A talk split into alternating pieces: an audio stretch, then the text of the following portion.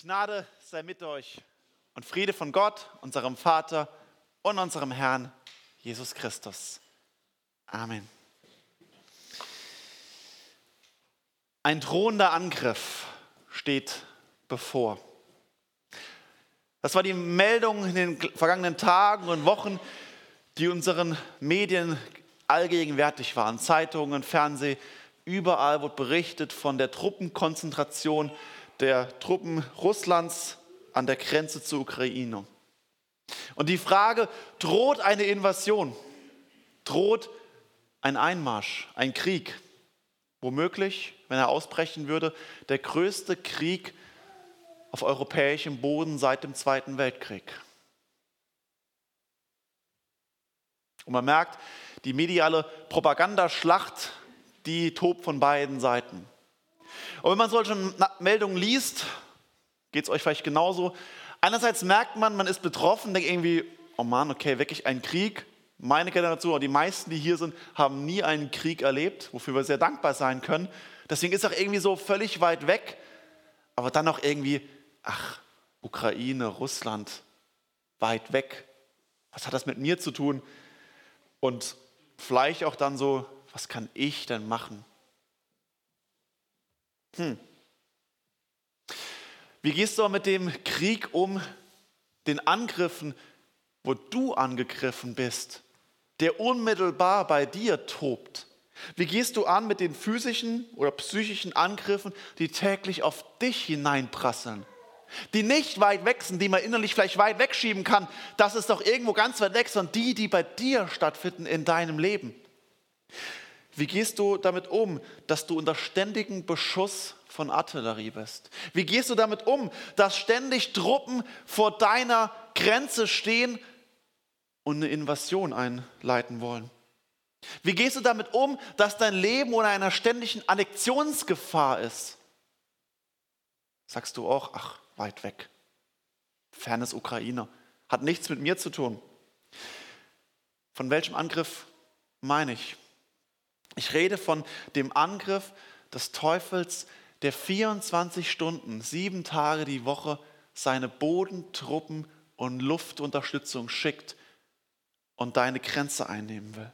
Ich spreche von den Truppen, die er geschickt hat, dich zu überwinden, dich zu zerstören. Die Truppen, die kommen mit der Absicht, dich in die Hölle zu werfen. Hier in diesem Leben und in Ewigkeit in die Verlorenheit. Ich meine die Truppen des Satans, die oft nur in Form von homöopathischen Dosen geschickt werden, um Infrastruktur zu zerstören und die Großinvasion vorzubereiten. Das schleichende Gift, was kommt, was man oft gar nicht merkt, aber nach und nach seine Kraft entfaltet. Armeen, Versuchen, Versuchungen, Anfechtungen, die täglich da sind und ein realer Krieg sind, auch wenn wir es vielleicht oft auf die lange Bank und weit wegschieben. Paulus schreibt, zieht an die Waffenrüstung Gottes, damit ihr bestehen könnt gegen die listigen Anschläge des Teufels. Denn wir haben nicht mit Fleisch und Blut zu kämpfen, sondern mit Mächtigen und Gewalten, nämlich mit dem Herrn der Welt, die in der Finsternis herrschen, mit den bösen Geistern unter dem Himmel. Also für Paulus ist es eine reale Gefahr und absolute Realität. Wir stehen in einem Krieg mittendrin dein ganzes Leben? Bist du vorbereitet für einen Krieg? Bist du vorbereitet? Hast du deine Truppen gesammelt? Bist du bereit, eine Schlacht zu schlagen? Der Kampf um deine Seele? Oder versucht man es auch irgendwie weit wegzuschieben, sagt, ach, ich bin doch Kind Gottes, ich gehe in den Gottesdienst und ja, ist doch alles super, was soll mir schon passieren? Ja, die tollsten Gebetserhörungen, die tollsten Glaubenserfahrungen. All das kann wie ein Schutzpanzer vielleicht sein, aber vielleicht sogar genau das Gegenteil, dass wir meinen, wir sind in Sicherheit und die feindlichen Truppen haben keinerlei Einfluss. Genau das wird bei Jesus Christus deutlich. Und heute gehen wir weiter in unserer Matthäus-Predigtreihe. Und es ist dieser Unterschied, wo, zum, äh, wo deutlich wird, wenn wir das Matthäus-Evangelium von vorne bis hinten lesen.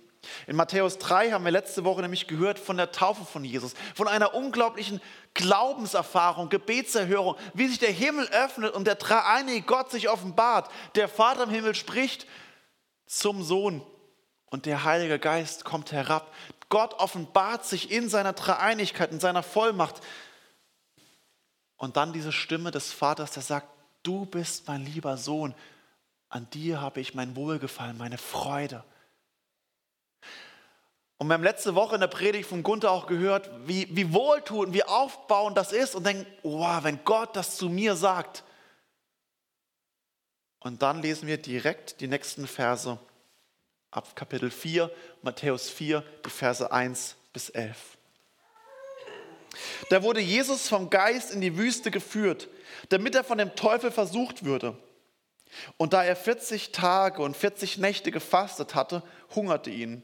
Und der Versucher trat zu ihm und sprach, bist du der Sohn Gottes?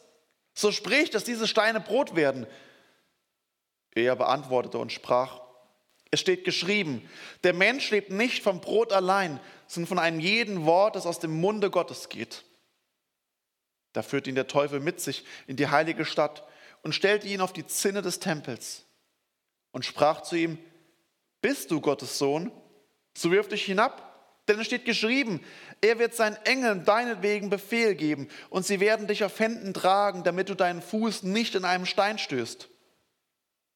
Da sprach Jesus zu ihm, wiederum steht auch geschrieben, du sollst den Herrn, deinen Gott, nicht versuchen. Darauf führte ihn der Teufel mit sich auf einen sehr hohen Berg und zeigte ihm alle Reiche der Welt und ihre Herrlichkeit und sprach zu ihm, das alles will ich dir geben, wenn du niederfällst und mich anbetest. Da sprach Jesus zu ihm, weg mit dir, Satan. Denn es steht geschrieben, du sollst anbeten den Herrn, deinen Gott, und ihm allein dienen. Da verließ ihn der Teufel, und siehe, da traten Engel zu ihm und dienten ihm.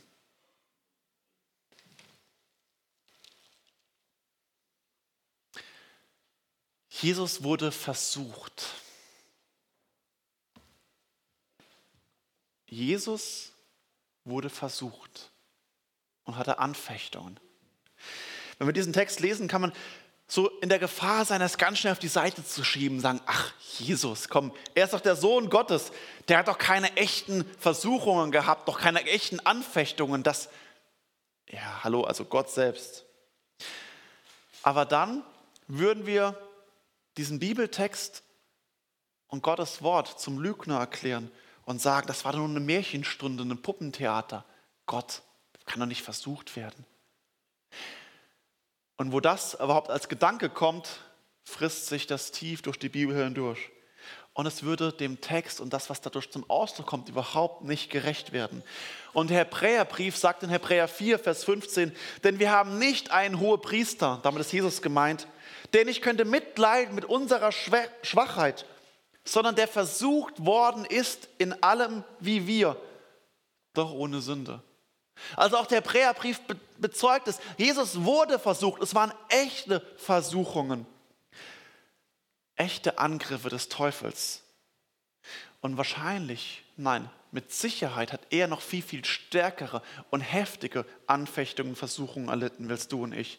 Denn wenn der dreieinige Gott seinen Sohn schickt als Rettungsmission auf die Welt, wenn Jesus gekommen ist und sich an ihm und an seinem Sterben und Auferstehen, an seinem Wirken die Ewigkeit für viele Menschen entscheidet, ist es natürlich absolut nachvollziehbar, dass Satan genau dort angreift und sagt, wenn der Sohn fällt, fällt die gesamte Schöpfung. Also werde ich gucken, dass er zu Fall kommt und ich bringe euch alle zu Fall. Und daher ist die Anfechtung Christi viel, viel mehr und viel intensiver als alle Anfechtung, die auch wir nur ertragen müssen. Aber wir lesen nochmal genau den Start unseres Textes. Da wurde Jesus vom Geist in die Wüste geführt, damit er vom Teufel versucht würde. Er wurde vom Geist in die Wüste geführt, damit er vom Teufel versucht würde. Es schließt sich direkt an an die Taufe, also an das unglaubliche Erfahrung, die unglaubliche Offenbarung Gottes. Aber wo Gott am Wirken ist, ist der Teufel nicht weit weg, sondern er kommt direkt hinterher. Aber das Heftige ist, es ist der Geist, der ihn in die Wüste führt. Der Heilige Geist, der Christus in die Wüste bringt, damit er dort versucht wird. Passt das zu unserem Gottesbild? Dass Gott so handelt? Am vergangenen Dienstag in der Gemeindebibelschule hatten wir es davon von der Frage, bauen wir unser Gottesbild nach unseren Vorstellungen? Dass ich mir die Dinge zusammensammle, die ich denke, so sollte doch Gott sein. Gott will doch, dass es dir gut geht. Gott will doch, dass du gesund bist, dass du erfolgreich bist, dass du zufrieden bist. Das ist doch sein Job. Es ist doch seine Aufgabenbeschreibung, dass du glücklich bist. Wirklich? Ist das unser Gottesbild, was wir uns zusammenbauen? Und wie ist Gott tatsächlich? Wo Gottes Geist wirkt, wo der lebendige Gott, der heilige Gott und der Heilige Geist am Werk ist, findet nicht nur Triumph, nicht nur Sieg, nicht nur Erfolg statt, nicht nur der Weg nach oben zu einem mit Wundern und Wünschen angefüllten Leben, sondern auch der Weg nach unten, der Weg ins Leid, der Weg in die Not, der Weg in die Prüfungen. Das Werk Gottes führt nicht nur nach oben, sondern auch nach unten sondern was müssten sonst unsere verfolgten Geschwister weltweit durchmachen? In was für einer Not würden sie drinstehen, wenn sie wissen würde, was haben wir falsch gemacht, dass wir das erleiden müssen? Und wer das leugnet, wer sagt, du musst es nur dir wünschen, du musst es nur darum bitten, du musst es nur im Glauben nehmen, der ist ein Irrlehrer, ein Lügner und ein Bodentruppen des Feindes Gottes. Jesu Leben führt nämlich genauso nicht nur nach oben. Im Gegenteil, Jesu Leben führt zu Lebzeiten hier nach unten. Jesus ging ins Leid. Jesus ging in die Versuchung. Jesus ging in die Passion, ins Leiden, ins Sterben, ans Kreuz. Und genau darin liegt der Trost des Weges Gottes. Denn wir haben nicht einen hohen Priester, der nicht könnte mitleiden mit unserer Schwachheit, sondern der versucht worden ist in allem so wie wir. Doch ohne Sünde. Doch ohne Sünde. Denn Jesus kann dich verstehen und gerade das ist ja der Trost des Glaubens, dass er weiß, was du durchmachst und er nicht der ferne Gott ist auf Wolke 7, der sagt, wie jetzt, komm noch mal ein bisschen klar, sondern Christus kennt die Not, Christus kennt das Leid in deinem Leben. Jesus kennt das Leid unserer verfolgten Geschwister. Jesus kennt das. Er weiß, wie es sich anfühlt, wie es einem drum geht, wie es einen zerreißt. Doch der Unterschied ist, er ist ohne Sünde geblieben. Wer Christus nachfolgt, dem verheißt Jesus das Kreuz. Wer mir nachfolgen will, dann nehme sein Kreuz auf sich und folge mir nach. Das kündigt Jesus allen an. Aber er ist der hohe Priester, der mitleidet. Und das Entscheidende ist, ich werde nicht irgendwas auferlegt bekommen, sondern ich trage das Kreuz Christi. Ich trage das Kreuz meines Herrn. Und ich darf wissen, er ist es, der mitträgt und der sich damit mit dem Kreuztragen auskennt. Aber deine Not, deine Anfechtung, dein Leid ist Glaubensrealität. Wer das leugnet und sagt, du musst einfach nur glauben, würde eine unglaubliche Last auftragen und der Heiligen Schrift widersprechen. Aber wozu ist dann diese Glaubensrealität? Wozu ist dann dieses Leid, diese Anfechtung da? Was soll das Ganze bei uns und bei Jesus? Warum musste das sein? Ich habe es genannt, Anfechtungen als Herzensprüfung. Denn genau das ist es bei Jesus und bei uns. Der Apostel Jakobus schreibt in seinem Brief, Jakobus 1, meine lieben Brüder, erachtet es für lauter Freude, wenn ihr in mancherlei Anfechtung fallt und wisst, dass euer Glaube, wenn er bewährt ist, Geduld wirkt. Und ihr lieben Schwestern, es gilt genauso auch für euch, meine lieben Brüder und Schwestern. Lauter Freude, wenn ihr in Anfechtung fallt. Freust du dich über Anfechtung? So semi, ja. Aber Jakobus sagt, freu dich, wenn Anfechtungen da sind, wenn du angegriffen wirst, wenn die Invasion heranrückt, freu dich. Du solltest dir Sorgen machen, wenn du keine Anfechtung hast. Du solltest dir Gedanken machen, wenn du sagst, bei mir läuft alles rund, alles super. Ich habe nie Sorgen, nie Anfechtungen und ich habe eine Gebetserhörung nach der anderen.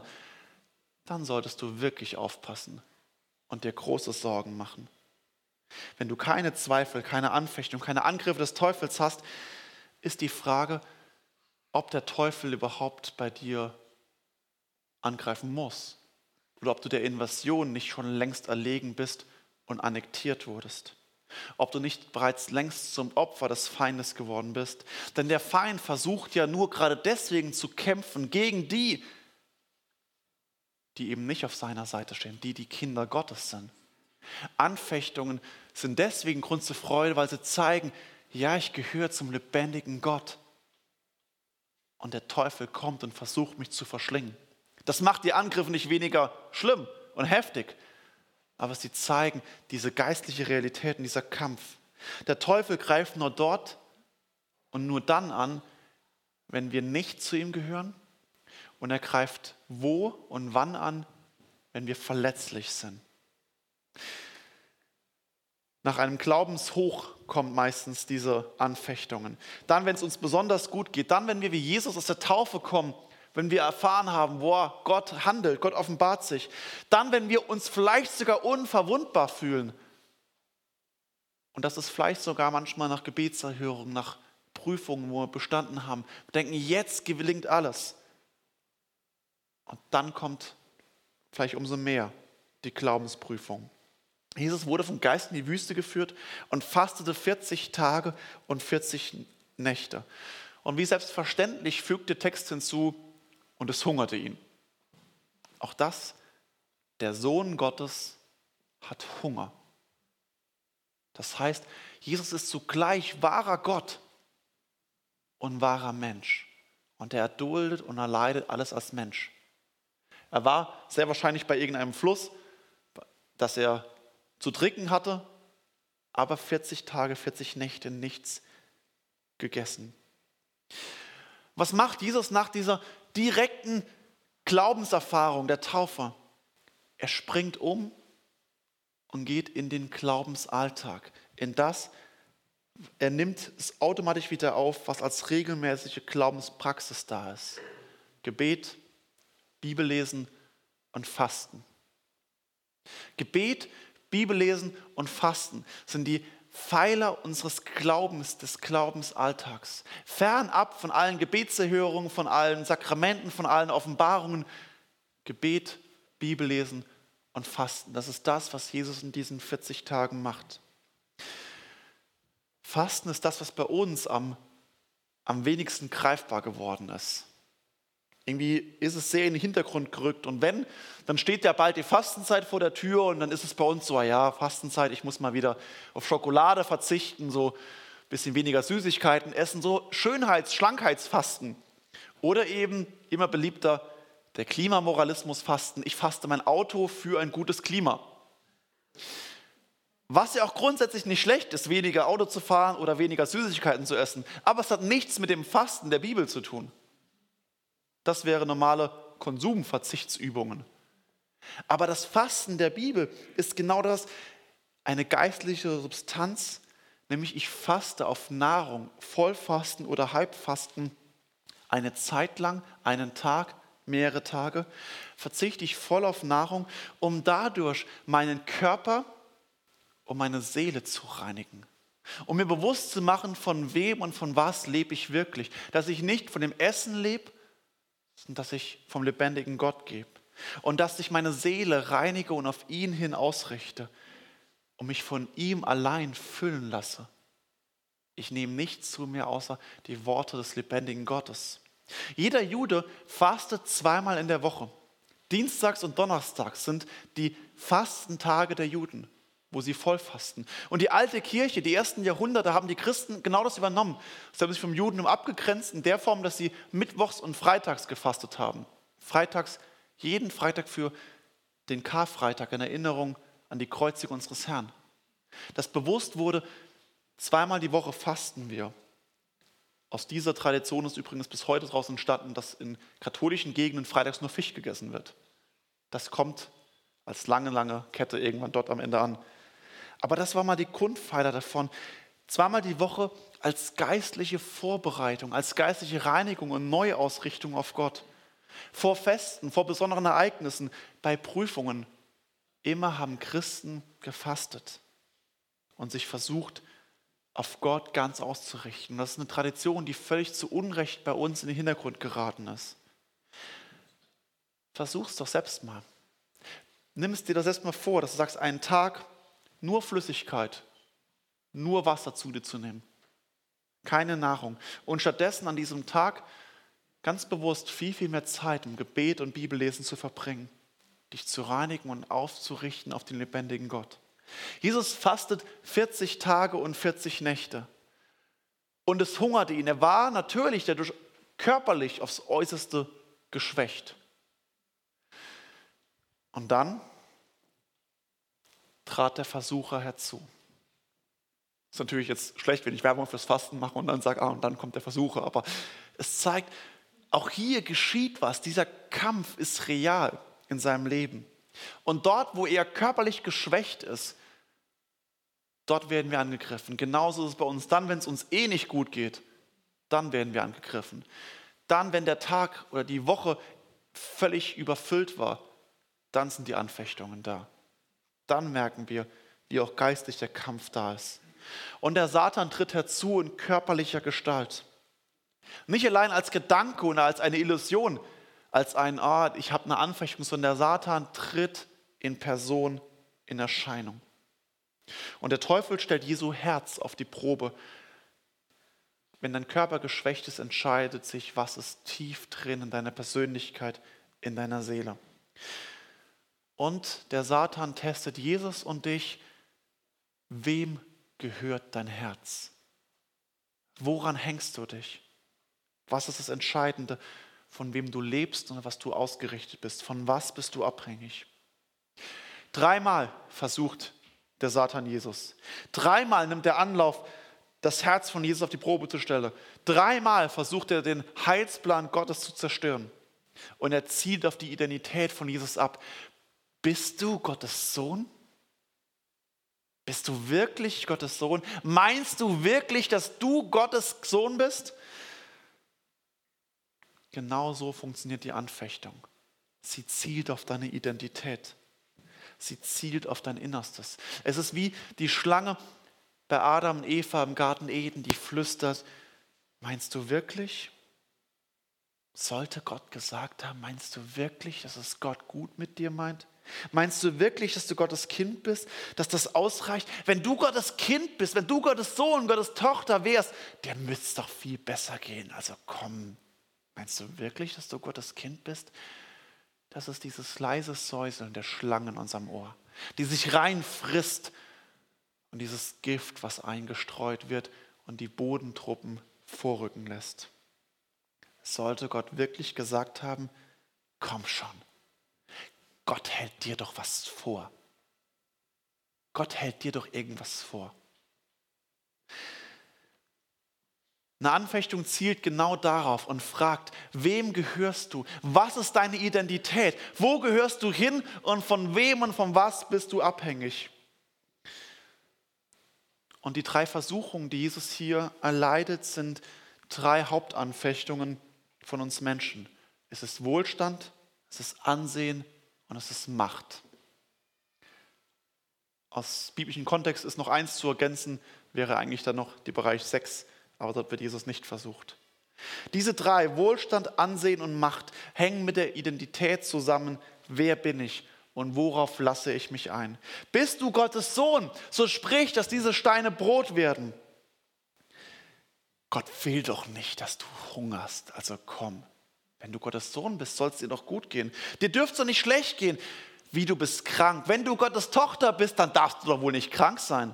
Glaub doch nur, bitte doch einfach nur und du wirst gesund. Dir wird das alles geben.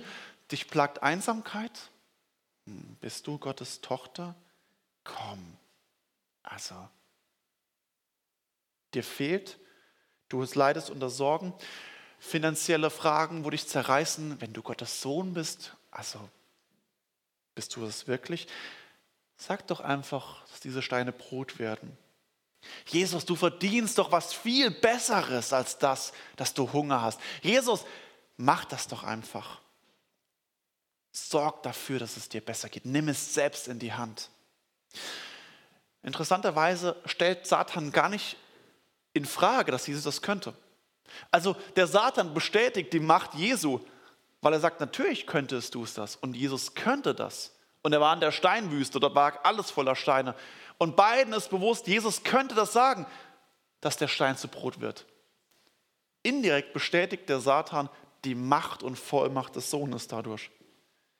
Aber die Abkürzung und die Versuchung ist, mach es selbst. Nimm es selbst in die Hand. Du bist deines Glückes Schmied, verwirkle dich, dich selbst.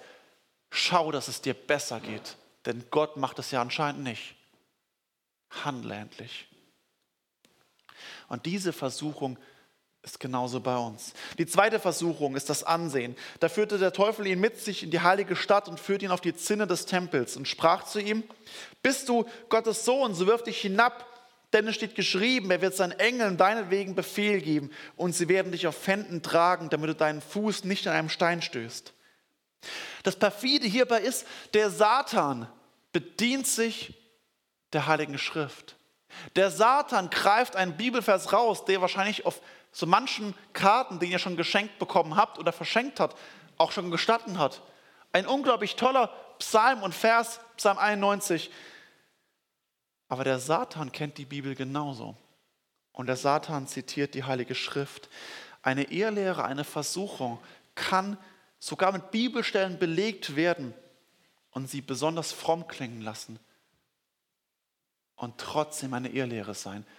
Wahrscheinlich sogar eine viel gefährlichere Irrlehre, wenn sie fromm verpackt ist. Hierbei geht es ums Ansehen. Dass er sagt, Jesus, spring doch herab vom Tempel dort in diesem Vorhof ist ein Vorsprung. Spring runter. Die Engel werden dich tragen und du landest im Vorhof. Die Leute werden dich alle sehen und sagen, oh, da kommt er, von den Engeln getragen. Sie würden alle niederfallen, ihn anbeten und sagen, der hat Macht und Herrlichkeit. Und Jesus hätte sie verdient, aber er hat aus sich heraus gehandelt. Er hätte nicht auf den Vater gewartet. Er hätte nicht das gemacht, was er in Johannes 17 gebetet hat, dass er gesagt hat, ich bin gekommen, nicht um mich, sondern um dich zu verherrlichen, Vater im Himmel. Und nun, Vater im Himmel, verherrliche du den Sohn. Er hätte sein Ansehen, seine Anbetung sich selbst genommen und sich nicht vom Vater verherrlichen lassen. Er hätte dafür gesagt, dass er im Mittelpunkt steht und nicht die Anbetung Gottes. Er hätte nicht allein zur Ehre Gottes gelebt, sondern zu seiner Ehre und Herrlichkeit. Und diese Versuchung ist bei uns allen drin. Schau, dass du viele Klicks hast. Schau, dass jeder dich toll findet, dass du angesehen wirst, wahrgenommen wirst, angerufen wirst, dass jeder sich mit dir treffen will, dass deine Instagram-Bilder immer mindestens 10.000 Likes haben, dass du angesehen bist, dass man dich sieht. Große Gefahr, dass ich im Mittelpunkt stehe.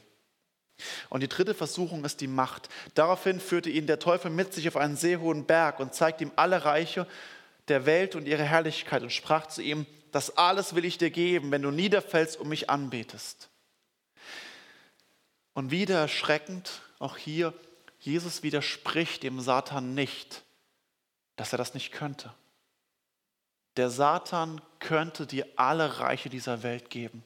Er könnte dir alle Macht übertragen, weil er ist der Fürst dieser Welt. Er hat eine gigantische Machtfülle und die betet ihr Christus an und die kann auch heute Menschen anbeten, äh, anbieten. Deswegen, wenn es so Berichte gibt, dass Musiker oder Politiker ihr Leben auch so ein Deal mit Satan gemacht haben, das muss nicht nur Kindergarten und Märchen sein, das kann sogar wirklich Realität sein, umso erschreckender. Und diese Macht bietet der Sohn Gottes an und es offenbart, was er möchte. Als er Adam Eva gesagt hat, sollte Gott gesagt haben, sagte er ihnen, ihr werdet sein wie Gott. Und das zeigt, was er eigentlich möchte. Er möchte sein wie Gott. Der Satan möchte sein wie Gott und er möchte angebetet werden. Und was wäre es Größeres, wenn er vom Sohn Gottes angebetet werden würde? Wenn Jesus das tun würde, das ist der heikelste Punkt der Weltgeschichte. Wenn Jesus das tun würde, würde er in dem Moment, wenn er niederfällt, würde die Dreieinigkeit Gottes zerreißen. Die Verbindung zwischen dem ewige Verbindung zwischen Vater und Sohn im Heiligen Geist würde zerbrechen und Christus würde zum Antichristus. Der Kosmos würde auseinanderbrechen, weil der heilige Gott würde sich gegen den heiligen Gott stellen. Und aus einer heiligen Dreieinigkeit würde eine Anti-Dreieinigkeit. Anzunehmen, dass es keine echte Versuchung wäre, wäre falsch. Denn die Anfechtung für Jesu, der ja zugleich wahrer Gott und wahrer Mensch ist, ist ja, du kriegst die Macht, du kriegst die Herrlichkeit, all das, worauf du eh schon wartest, was der Vater dir gibt, aber ich gebe es dir ohne Leid, ohne Kreuz, ohne Sterben, ohne Auferstehung. Ich gebe es dir. Die Versuchung ist die Abkürzung, die Macht, die Verherrlichung ohne das Leid. Genau das sind es, die Abkürzungen. Die Abkürzungen versprechen Macht, Einfluss, Ansehen, Beliebtheit, Gesundheit, Wohlstand, Versorgung. Und es ist die Anfechtung, dass wir nicht auf Gott vertrauen und nicht auf seinen Zeitplan warten. Okay, was machen wir damit? Anfechtungen besiegen. Anfechtungen sind Herzensprüfungen und sie zeigen, was in dir steckt. Umso wichtiger ist, dass du gegen diesen Angriff täglich ankämpfst, gegen die Sehnsüchte. Denn wenn du den Kampf verlierst, wenn du diesen Kampf um die Anfechtungen verlierst, verlierst du deine Seele. Wenn du den Kampf nicht aufnimmst und die Schlacht um dein Herz verlierst, verlierst du deine Ewigkeit. Dieser Kampf ist in dir drin, täglich. Jakobus schreibt weiter, selig ist der Mann, in Klammern und ebenso die Frau, der die Anfechtung erduldet, denn nachdem er bewährt ist, wird er die Krone des Lebens empfangen, die Gott verheißen hat denen, die ihn lieb haben. Wie kannst du als mit Anfechtungen umgehen? Sei dir bewusst, dass sie real sind und dass sie auf dein Herz abzielen. Deswegen habe ich die beiden Punkte so lang gemacht. Das ist die erste wesentliche Voraussetzung. Sie sind da und sie zielen auf dein Herz ab und sie fragen, wen liebst du? Was liebst du?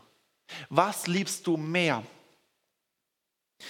Die Sehnsucht nach Geld, nach Macht, nach Ansehen, nach Gemeinschaft, nach Liebe oder Christus? Was liebst du mehr? Liebst du Gott? Vertraust du ihm, dass er es gut mit dir meint? Anfechtungen werden bekämpft mit der Liebe. Versuchungen können nur durch die Liebe zu etwas Größerem, etwas Stärkerem, etwas Mächtigerem besiegt und überwunden werden. Anfechtungen können nur mit Liebe besiegt werden. Und daher ist die Frage Gottes an dich, Genau die gleiche Frage, die der auferstandene Jesus dem Petrus fragt.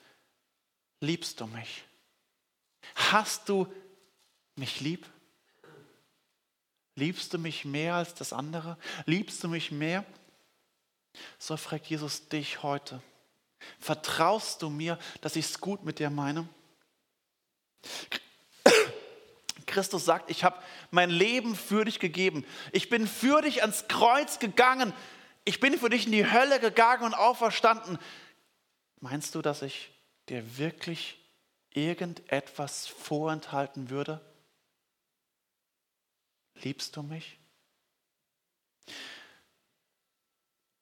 Diese Frage entscheidet den Kampf und die Anfechtung. Und sie entscheidet sich daran, ob ich auf die Stimme des Versuchers höre, der mir einflüstert, Gott hält dir was vor. Oder ob ich auf die Stimme des guten Hirten höre, der sagt, ja, ich führe dich, ich führe dich an frisches Wasser und auf gute Wege. Ich führe dich. Auf welchen Stimme höre ich? Und hier ist entscheidend, wie Jesus reagiert. Er sagt dreimal, es steht geschrieben. Das ist der entscheidende Satz. Es steht geschrieben. Diesen Satz schleudert Jesus dreimal dem Satan entgegen. Was willst du von mir, Satan? Es steht geschrieben. Was willst du mir einflüstern, Schlange? Es steht geschrieben in Gottes heiligen und lebendigen Wort. Auf diese Stimme höre ich hinweg mit dir, Schlange. Jesus hält ihm Gottes Wort vor. Er zitiert zunächst 5. Mose 8 und dann zweimal aus 5. Mose 6. Und deswegen wird deutlich, was Jesus in diesen 40 Tagen gemacht hat des Fastens und Betens. Er hat in der Bibel gelesen, Schrift studiert, er hat sich dem Wort Gottes ausgesetzt, hat das Buch 5. Mose gelesen und davon geprägt worden und er kämpft mit den Worten der Heiligen Schrift.